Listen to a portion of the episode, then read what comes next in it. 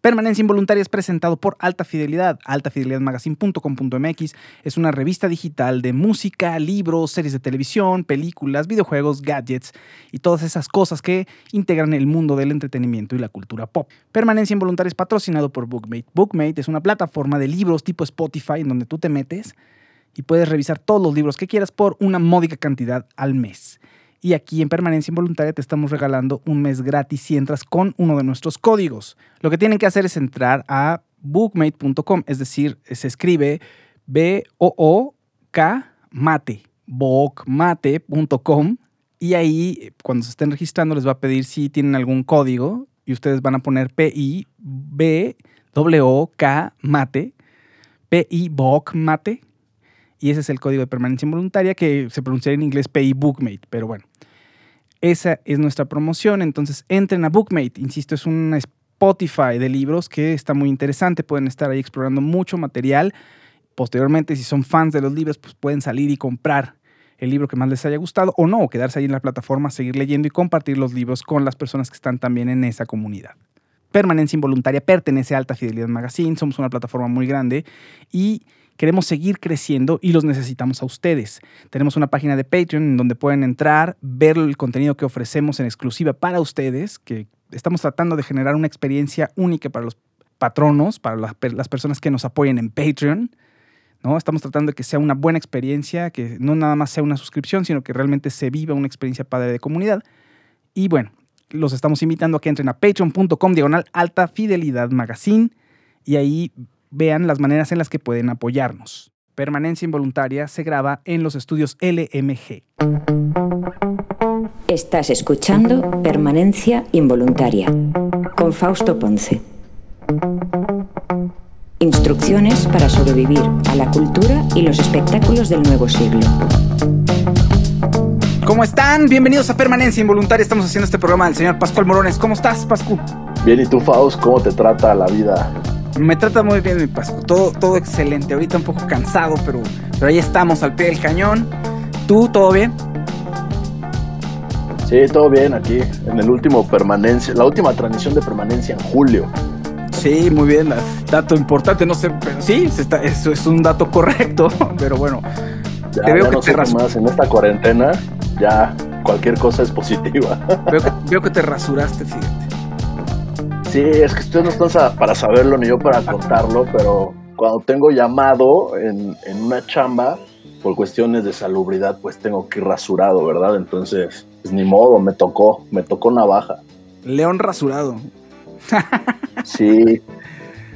Oye, pues cosas. Eh, fíjate que lo de Christopher Nolan fue su cumpleaños, hace antier, ¿no? Fue el cumpleaños de Christopher Nolan. Y toda el la de Nolan hoy. ¿El de hoy es el de Nolan? ¿Hoy fue? ah, ok. Ayer no, ok, hoy. No, bueno, pues la gente estaba muy contenta, pero yo vi posts desde el martes en la tarde. O sea, y el miércoles, todo el miércoles y hoy también, obviamente, pero la gente estaba muy motivada y, y, Robin también se dio la noticia, bueno, se dio la noticia de que Robin va a tener una nueva película en otoño con, basada en un cómic que se llama Una muerte en la familia y va a ser de opción múltiple, digamos, la película, como Black Mirror, como la película de, de Black Mirror Bandersnatch como que la gente no respondió bien a, un post ahí en alta fidelidad de Robbins. Pensé que lo iba a amar y no, como que no les interesó los Robbins, fíjate. es muy triste.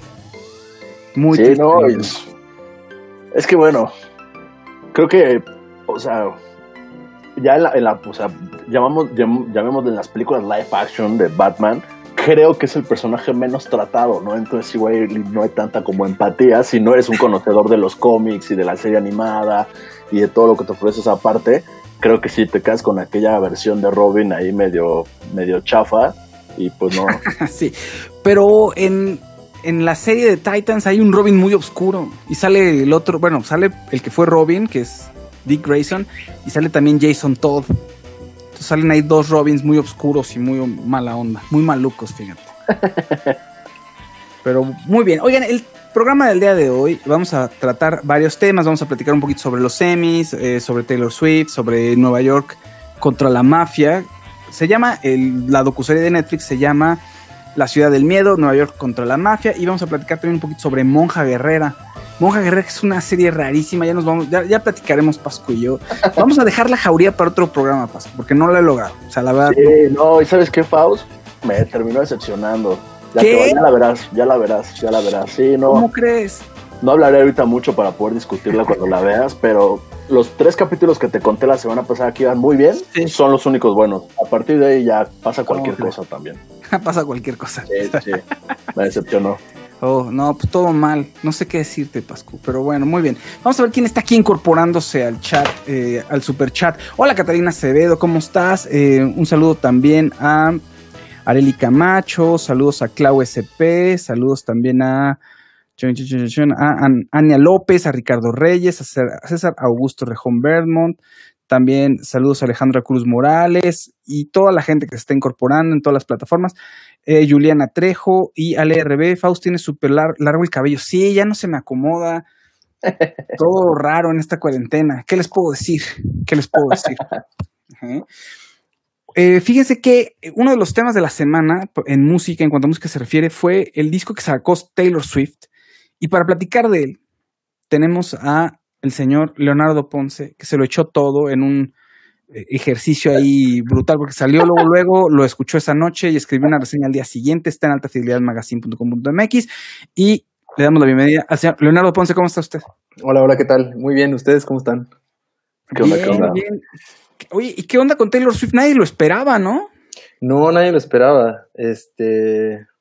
Sí, lo, saltó- lo sacó así. De hecho, el jueves yo vi que empezó a postear en sus redes fotos en blanco y negro y dijo, ah, voy a sacar un disco y así, pero nadie, nadie lo. Nadie lo vio venir. No, no, no. No, nadie lo vio venir. Unas fotos muy bonitas. El arte del disco está muy padre. Ella en un bosque blanco y negro, Sí. Que mu- muy introspectivo, también contemplativo. Yo lo estoy escuchando. Me gustó, ¿eh? Me gustó. Creo que a ti también te gustó. A mí me gustó mucho y creo que las críticas han sido muy, muy este, positivas en general. No, no deja de ser Taylor Swift, ¿no? También, porque mucha gente como que escuchó que estaba muy bueno. Yo con la gente que, que he platicado y que igual y no son, no les gusta tanto, a mí, a mí sí me gusta ella en general. Eh, mucha gente es como, ay, escuché que estaba bueno y mucha gente es como, pues no, no, no me gustó tanto. O sea, no deja de ser Taylor Swift, pero sí, sí, a mí se me hace que es un muy, muy buen disco y sí se me hace que intentó, sí hicieron algo como bastante diferente y sobre todo que aprovecharon como esta oportunidad de la cuarentena para sacar algo que no hubiera salido de otro modo, ¿no? Que eso es lo que me Sí. gustó mucho. Ahora, Esta- dime, perdón. perdón, perdón. No, no, no. eh, en general es como que no se siente como estos. Como que ahorita está pasando mucho de. Ay, hay que sacar algo el, porque es la cuarentena, ¿no? Y como es la cuarentena, este, está ahí como que grabado como, como con lo que se puede.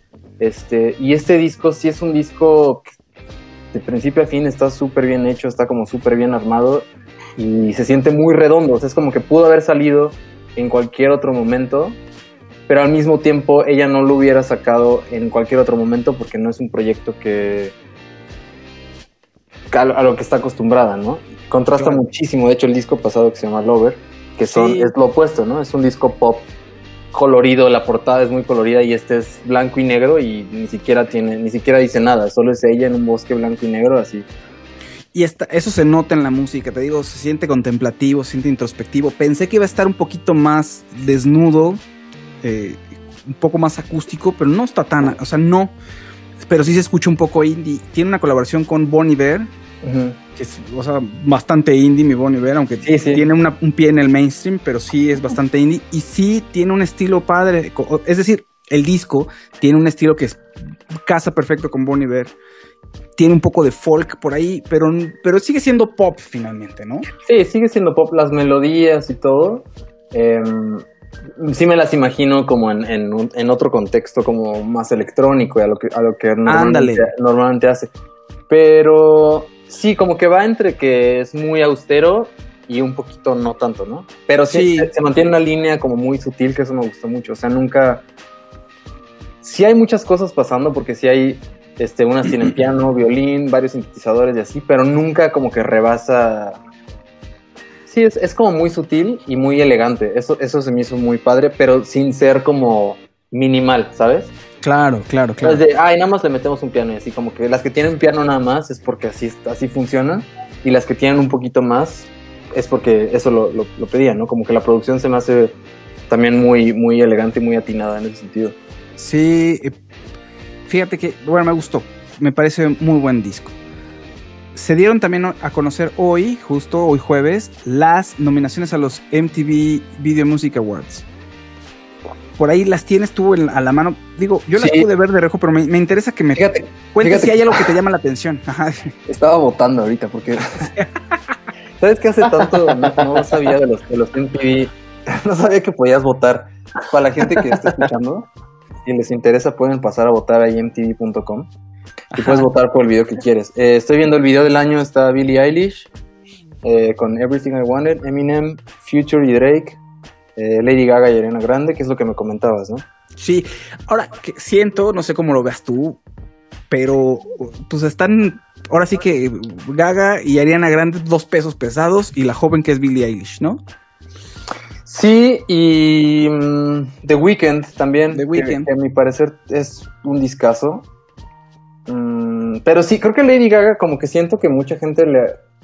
Creo que es como el premio al. a. No sé si longevidad, pues, pero perseverancia, ¿no? Como que ya tiene mucho tiempo Lady Gaga en, en la música y, y sigue haciendo discos que, que son buenos y dan de qué hablar. Em, siento que a mucha gente le gusta eso, ¿no? Y regresa con esta canción que tiene con Ariana Grande, que es muy buena, muy buena rola, y el disco está bastante bien.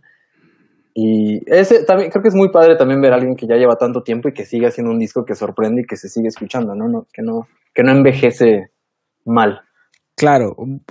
Bueno, pues ahí están las nominaciones. Señor Leonardo Ponce, muchísimas gracias por su colaboración. No, gracias a ustedes. Tienes nuevo material, nuevo proyecto. ¿Cuándo sale? Sí, Mañana. sa- sale mañana, exacto. Hoy a las, a mediodía, digo a medianoche, perdón.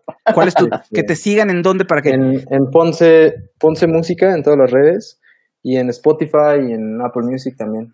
Voy a tienes- sacar un- Tienes ahí un link que es muy curioso que puedes preordenar tu streaming.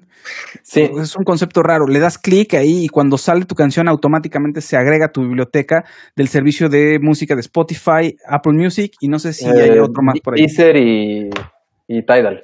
Poker, Poker, digo Poker. Deezer, po- Poker, está en Deezer. Poker y Poker. Deezer. Po- Dice y Poker. Exacto. Porque nuestro colaborador Hugo Juárez, Hugo Poker Juárez, tiene Deezer, es el único de, de este En, grupo. en México, al parecer. Sí, al parecer, pero es muy contento, muy orgulloso, muy orgulloso. Pues muchísimas gracias, No, eh, pues, Leonardo Ponce, gracias. Entonces, Gracias. que de nuevo, red social, Ponce Música. En. Instagram, Twitter y ahí están. Y Facebook. Ahí muchísimas, muchísimas gracias. Bueno, pues Bye, eso bye. fue eh, Leonardo Ponce. Comentarios, comentarios, vamos a leer un poquito de comentarios. Eh, dice Areli Camacho, saludos desde las, y no nos dices de dónde. Muy bien, no veo el siguiente, el siguiente mensaje. Eh, ¿Quién es tu invitado? Dice Catalina Acevedo. Eh, Leonardo Ponce es mi hermano. Qué guapo, dice Catalina Acevedo.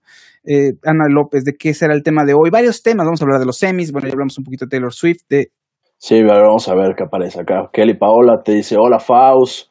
Luis Rodríguez, saludos desde Tampico. Mi Miguel Arbar, saludos desde Ottawa, Canadá. Un tico escuchando los saludos. Saludos también a toda la banda de Costa Rica. Ari Pasarán, saludos desde Edmonton, Canadá. Leo Trejo, diciéndole a Leonardo que qué bonita voz tiene. Tania Byrne dice que sí, que nos siguen en vivo, que todavía nos están viendo, que todavía nos escuchamos. Arel Camacho también, te escucho, te veo, te siento. Relájate, Sí. Faust, tranquilo, Faust. Dicen aquí en el chat. ¿Sabes qué no, ¿sabes qué no le dije a, a Leonardo Ponce? Me faltó decirle que, o sea, como sus verdades. Sí, no, me- es que, o sea, ni modo, voy a sacar aquí el tema en lo que, a ver si logras regresar a, a que te puedas ver. Siempre le he tenido mucho repele a Taylor Swift, ¿sabes? Porque deben saber, uno de mis secretos más grandes es que soy gran fan de Katy Perry.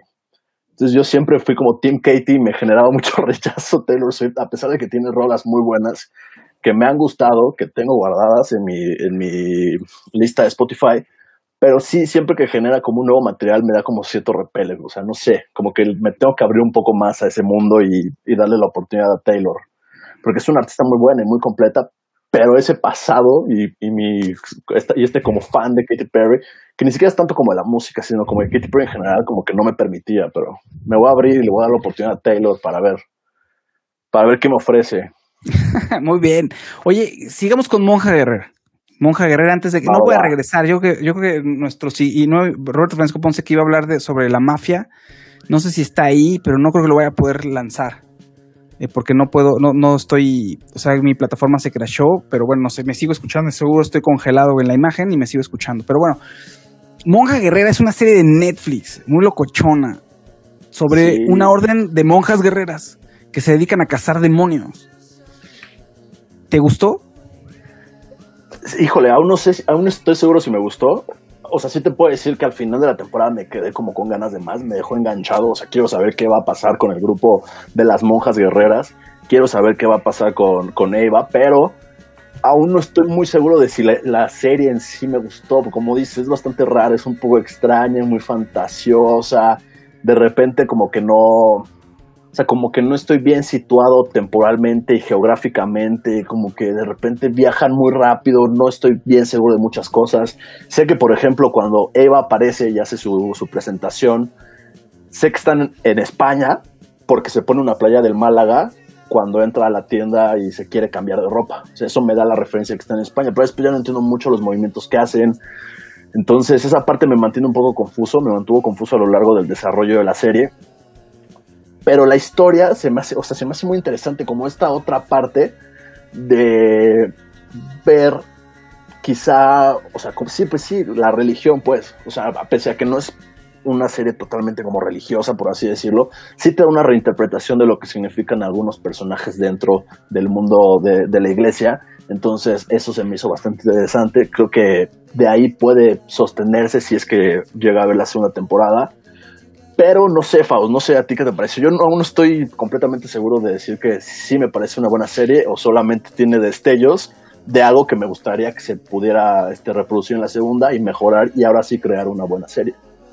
Mira, a mí me gustó, pero a secas. Y me gustó, pero es un churro. No es como para que la estuviera recomendando. O sea, si a la gente le, le gusta esta mezcla de acción con fantasía, monjas cazando demonios, un poquito de cuestiones mitológicas, pero además no están ni siquiera fundamentadas en, en algo de tradición, porque son temas, aunque es un tema religioso, pero no está fundamentado en muchas de las tradiciones, como que se inventan su propio universo. Si les gusta eso y además les gusta el drama adolescente, no, porque la protagonista es una chica, una chica adolescente que tiene una segunda oportunidad en esta orden de monjas, de casualidad se muere y de casualidad llega a un convento, están preparando su cuerpo y este convento es donde está el cuartel general de estas monjas. Y una de ellas, la jefa de las monjas, se está casi muriendo porque las emboscaron, estaban en una misión y le tienen que quitar un halo de ángel que tiene ella ahí en el, en el cuerpo y eso hace que sea la líder y eso le da poderes ahí sobrehumanos ¿no? y, y con eso guía a las demás para poder cazar demonios. Entonces se lo quitan y por azares del destino se lo ponen a esta chica que está ahí en la, morgue y revive.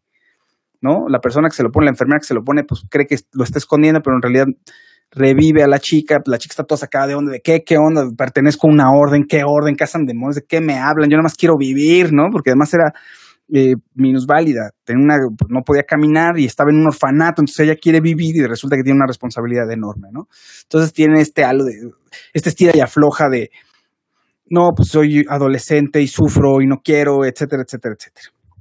Si les gusta eso, pues igual la pueden ver, pero me parece una serie mediana que tiene unos guiños buenos y te quedas enganchado, pero solo eso, ¿no? Sí, sí, te digo, es lo que no me hace como aún pensar si la voy a, o sea, si la podría yo como recomendar. Creo que tiene esos detalles, esos destellos, como dices, o sea, tiene personajes interesantes, ¿no? La, es, la que no es monja, que ahorita se me fue su nombre, que está como a la par de Ava y la cuida y así, me parece un personaje interesante, que tiene ahí un back que se puede desarrollar para entender por qué es así, más allá de la embarradita que, que te dan al inicio de, de esta temporada. Según yo Pues sí es monja, ¿no? Pero es medio rebelde. Sí, como que, o sea, como casi siempre le dice la chava que, la chavita que nunca tomó los votos, ¿no? O sea, como que sí, pero no. O sea, como que es monja, pero es rebeldona, ¿no? Es locochona. Entonces, no sé, no sé, creo que sí tiene buenos ganchos que te pueden llevar a que eh, bien estructurados, bien desarrollados, se entreguen una segunda temporada mejor en muchas, este, en muchos niveles que la primera. Pero esta creo que está llevadera, o sea, no es como pesada, tampoco es como muy absurda. Creo que si tienen ahí un día ganas de experimentarle algo acá medio locochón, que tiene demonios, monjas que son buenísimas para dar golpes, ángeles y demonios, creo que ahí se pueden encontrar algo que los va a entretener, pero no vayan pensando que van a ver, no sé, Game of Thrones o The Walking Dead en las primeras temporadas, qué sé yo. Bueno, pues gracias a los que siguen aquí todavía. este, No, te decía que ya me puse así, me empezaron a escribir, no, pues mínimo cuéntate un chiste ahorita en lo que se solucionan las cosas. ya Pues sí, andaba ahí pensando. ya tú ya sí, bueno, pues el, el mejor chiste. Muy bien. Oigan, antes, perdón, antes de seguir adelante, iba, perdón, Roberto Francisco Ponce, ya ahorita ya vamos contigo. Eh, perdón, tenemos una promoción para los lectores de Alta Fidelidad Magazine. Es una promoción que está interesante, perdón, solo aplica para los de la Ciudad de México y es un servicio de sanitización. Cero virus se llama. Y entonces, ¿qué pueden hacer con cero virus? Bueno, pues puede, cero virus puede ir y sanitizar sus hogares, su automóvil o incluso su oficina. Y los lectores de Alta Fidelidad Magazine tienen nada más y nada menos que el 50% en un servicio de sanitización. Entonces ustedes eh, van a mandar ahí un mensajito al WhatsApp que les voy a dar a continuación y les dicen que escucharon la promoción de Alta Fidelidad Magazine, de la revista Alta Fidelidad y que están interesados en el servicio de sanitización, que oyeron que había un descuento. ¿No? Entonces marcan al WhatsApp al 55 59 59 50 71. Cero Virus es la empresa. Y pues con esto de, la pandemia, con el COVID, vale la pena si ustedes necesitan por alguna razón sanitizar su hogar, insisto, su oficina o su automóvil. Bueno, pues Cero Virus va con ustedes y desinfecta su espacio, ¿no? Pero además también les van a decir cómo pueden mantenerlo, eso es muy importante, ¿no? Ellos les van a decir qué pueden hacer para que todo se mantenga de manera interna, o sea, que ustedes puedan tener un mantenimiento de todo. Entonces, vale la pena, de nuevo les voy a pasar aquí el teléfono, el WhatsApp, manden un WhatsApp al 55 59 59 50 71, una promoción para los lectores de alta fidelidad, ahí les dicen, oigan, este, escuchamos en, bueno, o vimos en las redes de alta fidelidad que hay una promoción para los lectores de la revista. Roberto Francisco Ponce, ¿cómo estás? Hola, hola, ¿qué tal? ¿Me escuchan? Te escuchamos, te sentimos, te vemos todo. Gracias, muchísimas gracias a ti y a toda la gente que siguió con nosotros y que se volvió a meter. Es un terror esto, no sé qué pasó. Sí, no, ¿cómo- ¿cómo andan? Todo bien, yo los escuchaba, yo los escuchaba, pero sí te habías friseado y ya no supe si Pascu iba a contar un chiste o qué onda. Eh, Omar, Osmar Pérez dice, ¿quién es ese niño que se llama Pascual? Ese niño es, primo, todo queda en familia. Tania Byrne dice, definitivamente me voy a inscribir a los cursos de Faust para producir podcast. Broma, no se enojen, dice. ¿Qué tal? No, pues qué tal. Esto es un streaming en vivo, que es video además, Tania, no tiene nada que ver con el podcast. Bueno, o sea, si es un podcast, lo hacemos el podcast después, pero... Pero bueno, pero en fin, que se crashee la máquina no está en mi, no está en mi control, fíjate. Roberto Francisco Ponce, ¿viste eh, La Ciudad del Miedo? Nueva York contra la mafia.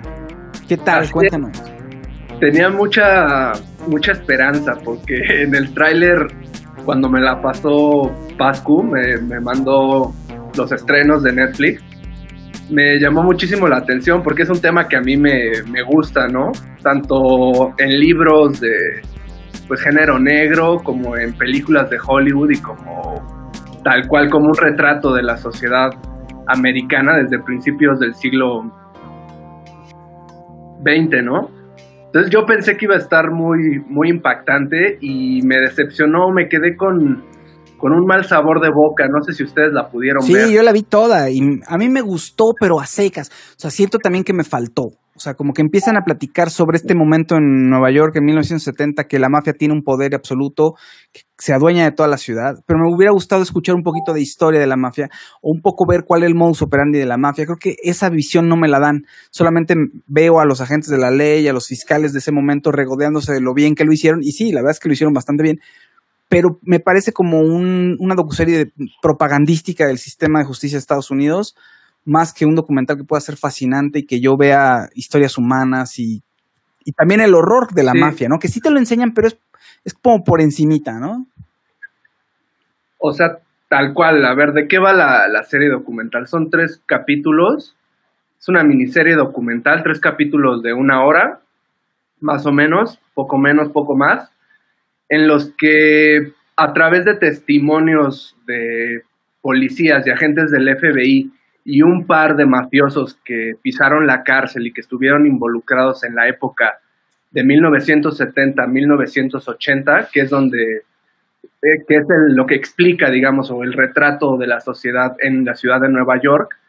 A través de estas voces tratan de contar la historia de cómo el FBI, cómo finalmente las autoridades en la ciudad de Nueva York pudieron desarticular a las cinco grandes familias eh, desde tiempo atrás y que era difícil este, atacarlas, ¿no? Entonces, a través de un plan, de ir, digamos, a un curso de abogados, de capacitarse y con el avance de la tecnología, con esta eh, técnica que tiene el FBI para microfonear o para meter micrófonos ocultos en dispositivos, en las casas, en los coches, pudieron finalmente desarticular a la banda en 1980, estas cinco familias, ¿no? Claro.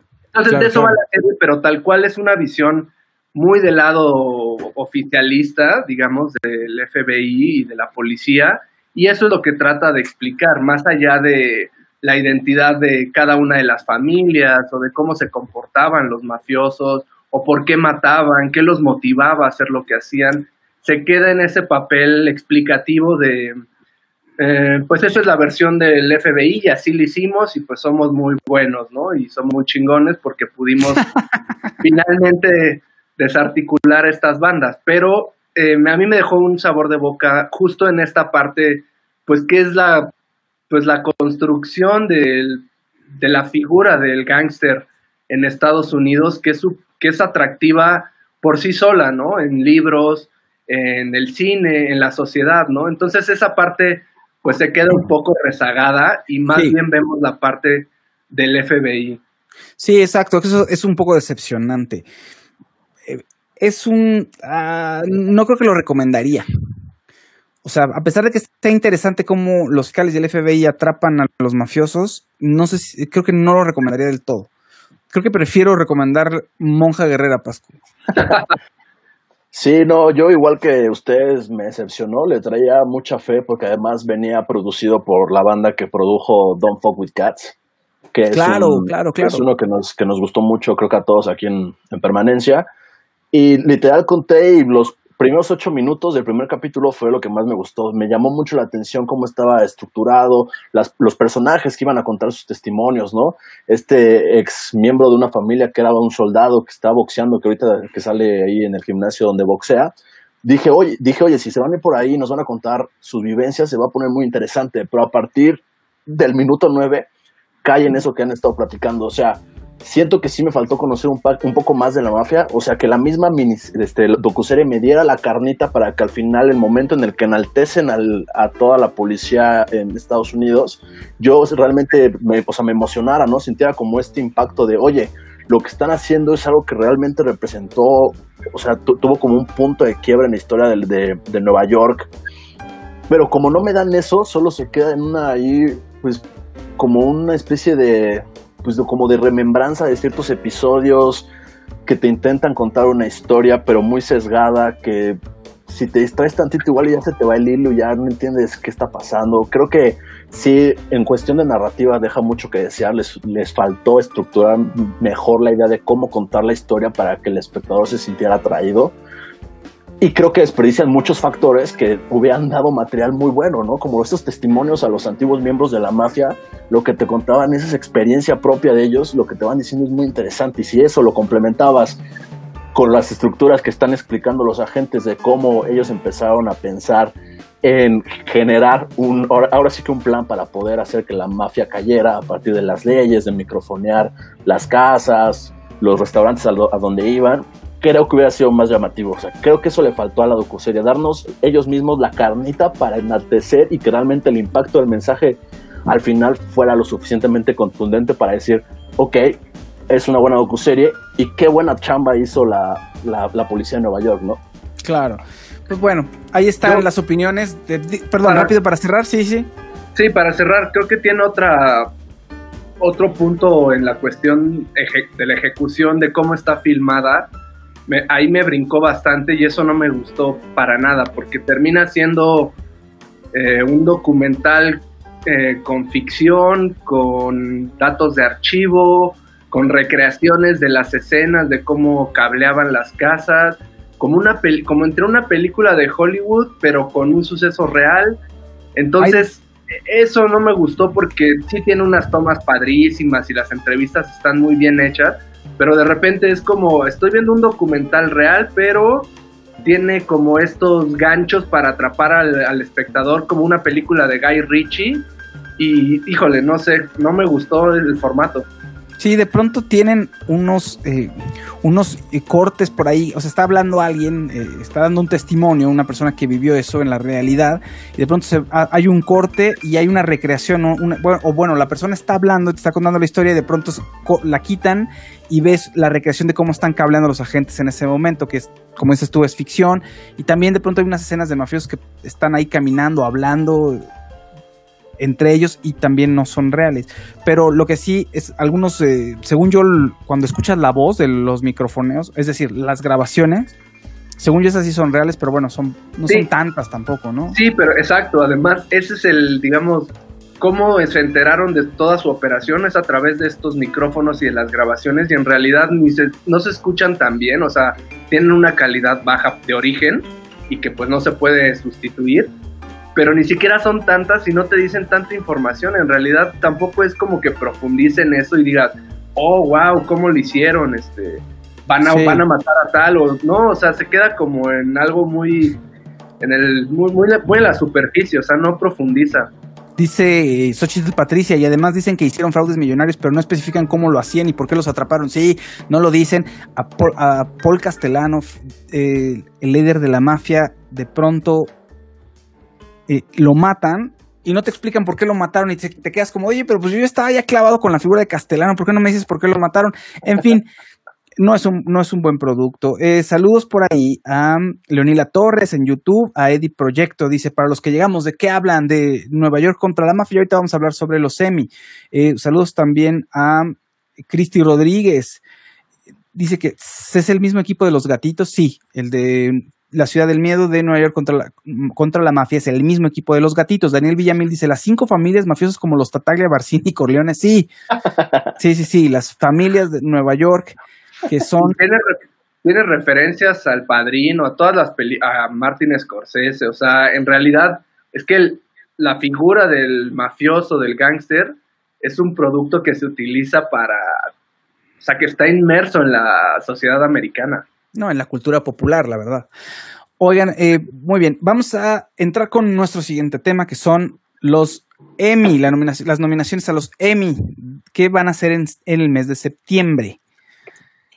Tienes por ahí, la- ¿te quieres quedar? Has visto varias series, Roberto Francisco Ponce, ¿te quieres quedar? Sí, me O- quedo, me quedo. Va, bien, entonces. Este, Pascu, ¿tienes por ahí, porfa, la, la lista para Sí, ir sí, platicándola? sí, aquí la tengo. Perfecto. Mira, Yo de mejor- entrada, dime, perdón, nada más, de Sí, no, dale entrada, pausa, dale pausa. de, de entrada de Morning Show quedó fuera, me parece terrible. O sea, me- una tontería que haya quedado fuera, no lo entiendo. Pero bueno, Pascu, por favor. Sí, solo les dieron de actores. Bueno, ahorita ya veremos, pero como que quisieron recompensar, ¿no? Ahí nominando a Steve Carell. Sí, aviéntate las más, el- o sea, las más importantes, no te vas a aventar así la de maquillaje. Sí, no, el Emmy Oye, técnico. las mejores series, se- series y actores, ¿no? Está chido. Sí, sí, sí. Ahí te va. En mejor serie dramática está Better Call Saul, el spin-off de Breaking Bad. The Crown, The Handmaid's Tale, Killing Eve de Netflix, The Mandalorian, Ozark, Stranger Things y Succession.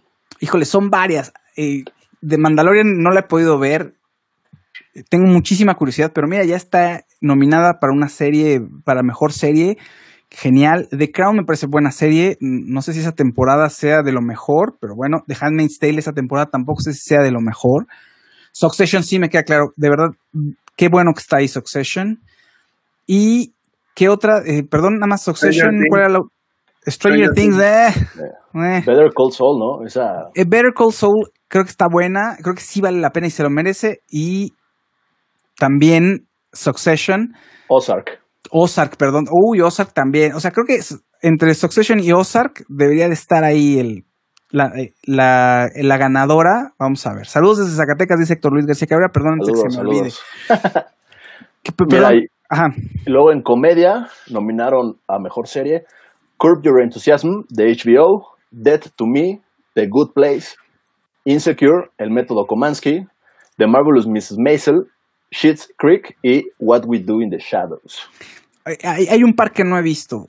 La de What We Do in the Shadows no la he visto, pero vi Dead to Me. Está, está muy chistosa, está interesante. The Good Place, creo que es un gran cierre de temporada es un capítulo final tristísimo que creo que deberíamos darle ahí un tiempo a, ese, a esa serie porque tiene una pésima, la última temporada es muy, bueno, la antepenúltima es muy mala, pero cierra bien, muy existencial y muy triste el final. Eh, Your Enthusiasm, pues como siempre, ¿no? Creo que es un, un sinónimo de calidad. Y Mrs. Maisel también es una buena serie, pero ahí sí no, no, no tengo una favorita, fíjate. Sobre todo porque hay un parteo que no he visto. Sí, pues hay medio. En redes ya ves que empiezan los rumores. Dicen que quizá este año sea el de The Marvelous Mrs. Maisel. Porque siempre perdía, o sea, las dos veces anteriores perdió contra Fleabag. Entonces ya no está Fleabag, ya no está Phoebe Waller-Bridge. Entonces creen que llegó el momento de la serie de sus protagonistas para llevarse los semi. Pero pues ya, ya veremos a ver, a ver en qué acaba. Dicen Mejor que mi- Schitt's, sí. eh, Creek dicen que es muy buena por ahí. No la he podido ver. Pero bueno, perdón, Pascu, sigue, sigue. Sí, no, no te preocupes, Faust. Mejor miniserie: Little Fights Everywhere, Miss America, Unbelievable, Poco Ortodoxa y Watchmen. Híjole, de- yo me iría por poco ortodoxa. eh, las, la serie, que se me olvida el nombre de la serie de Reese Witherspoon es lo que perdimos en el, eh, lo que perdimos en, no, este, ¿cómo se llama? Little Fires Everywhere. Ajá, esa. Ajá. esa, Lit- esa. Esa meh, no me encantó. Y, pero- y The Watchmen no, no, no, no me Yo- gustó tanto. Vas, Roberto, Yo- perdón. No, yo sí quiero decir aquí que Watchmen es una serie buenísima. O sí, sea, yo la odié un poco. Bueno, está. Tienes Sí, que tenerle paciencia y, y adentrarte. O sea, si te gusta el cómic, si te gusta el universo, sí tiene muchos elementos muy interesantes que le van dando carnita a la serie. O sea, a mí sí me gustó y me parece que es un muy buen producto.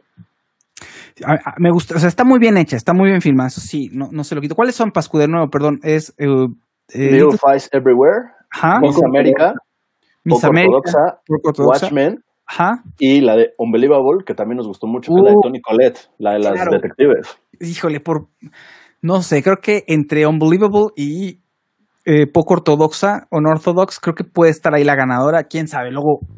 lo- luego, no sé, lo- luego los criterios varían, pero esas dos a mí me parecen de lo mejor. Roberto Fresco dice que Watchmen Y poco ortodoxa también me parece muy buena.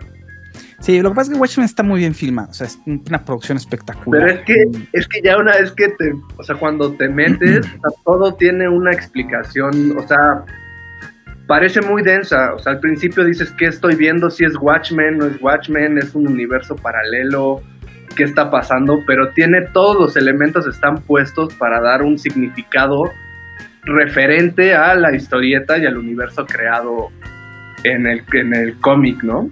Dice Kelly Paola, ¿y cómo van a hacer la ceremonia por Zoom? Sí, efectivamente, va a ser por Zoom.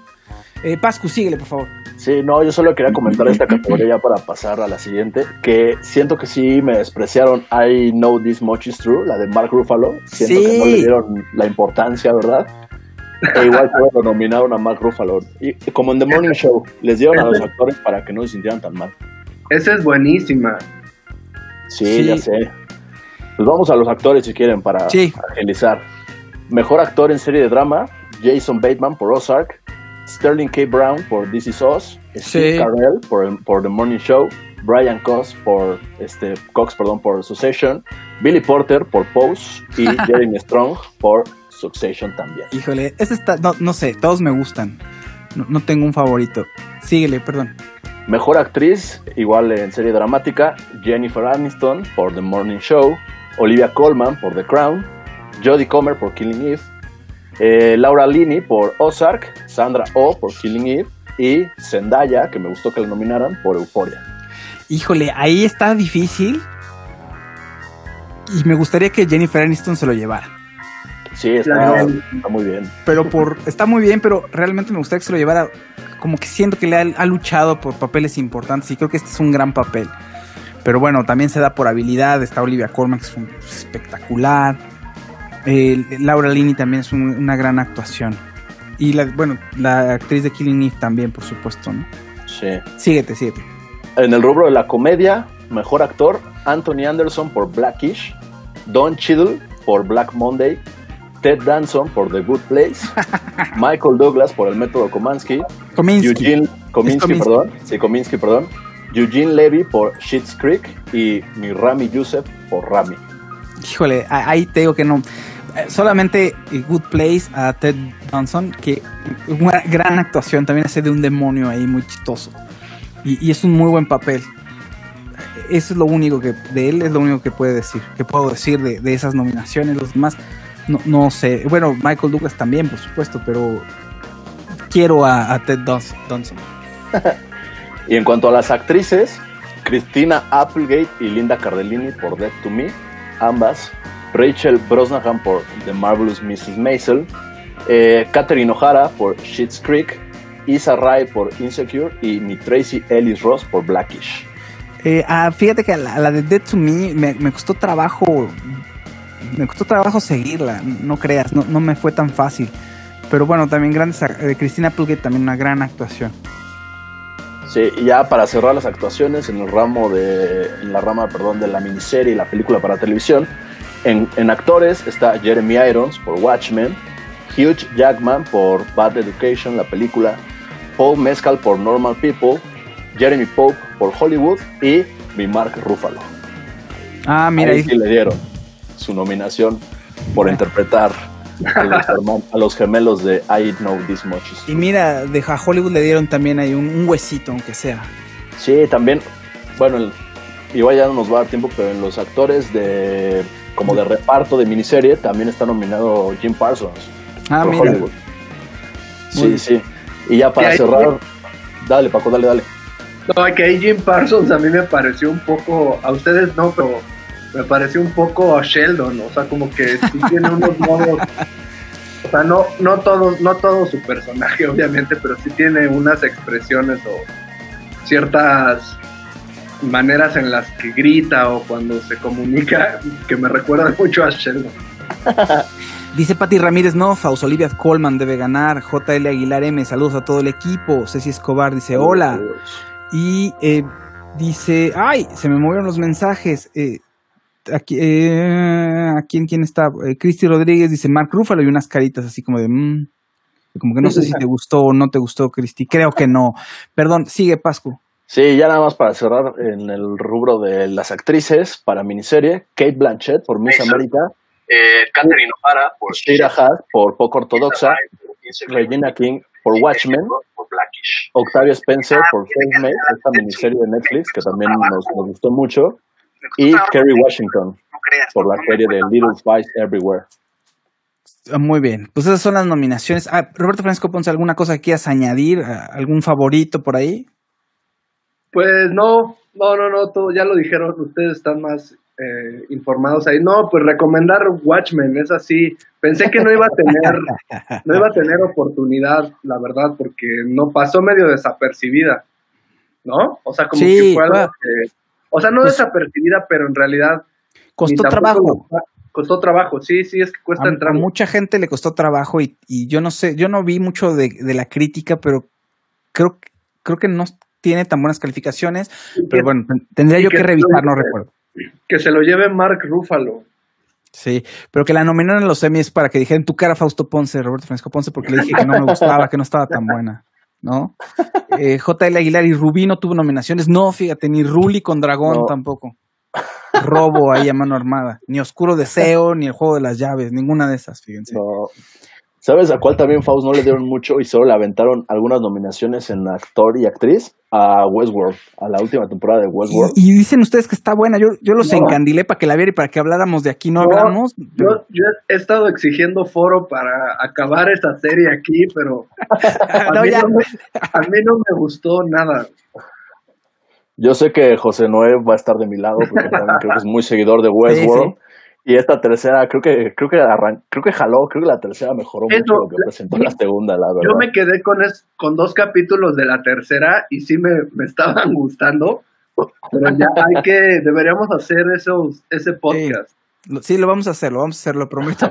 lo prometo. Es que no he tenido tiempo. Dicen por ahí, ya no me acuerdo quién me dijo que extrañaban a Monse y a Bebé Gabriel. Sí, sí, yo sé, y ellos también los extrañan, pero ha sido muy complicado y para Monse también. Y, Gabriel tiene ya un ciclo de sueño muy particular y se pone muy enojado. Y como estamos aquí en, la cuarentena, Monse y yo, nadie nos puede ayudar a cuidarlo. Entonces se vuelve muy complicada la transmisión y mi pobre Monse, pues también muy cansada. Y en fin, es difícil, pero espero que ya pronto podamos regresar con unas mejores transmisiones. Creo que lo que ha ayudado a esta cuarentena es revisar el equipo de transmisión para los streamings y espero poder tener sorpresas en un par de meses, porque esto creo que va para largo. Dice por ahí eh, Ernesto Camarillo, dice saludos desde YouTube, Faust, Pascu y Francisco. Triada matona y como siempre, excelente contenido. Saludos, saludos, Ernesto. Muchísimas gracias a todos. Gracias, Roberto Francisco Ponce, red social, ¿dónde te sigan? ¿Dónde te siguen? Como Roberto FCO Ponce en todas. Perfecto, perfecto. Ay, Esperanza Llora, un saludo a Esperanza Llora. Saludos a Lule, Lu Neneto Cam. Saludos Faust Pascu y Francisco, los veo desde aquí y YouTube. Perfecto. Eh, Pascu, muchísimas gracias, red social. Gracias, Fausto Paco, y me pueden encontrar Twitter e Instagram, arroba Pascual Morones. Muy bien, muchísimas gracias. Yo soy Fausto Ponce, síganme en arroba Fausto Ponce. Gracias a todos los que estuvieron aquí. Les recordamos que este podcast se- estará disponible en iTunes, Spreaker, Spotify en versión podcast con otra eh, producción, con otro diseño. Muchísimas gracias y nos vemos y nos escuchamos en el siguiente episodio de Permanencia Involuntaria, que tenemos muchos temas pendientes, eh, la jauría, hablar sobre los Arieles también. Westworld, en fin, varios temitas y les iremos anunciando de qué va a tratar el siguiente programa. Gracias, hasta luego.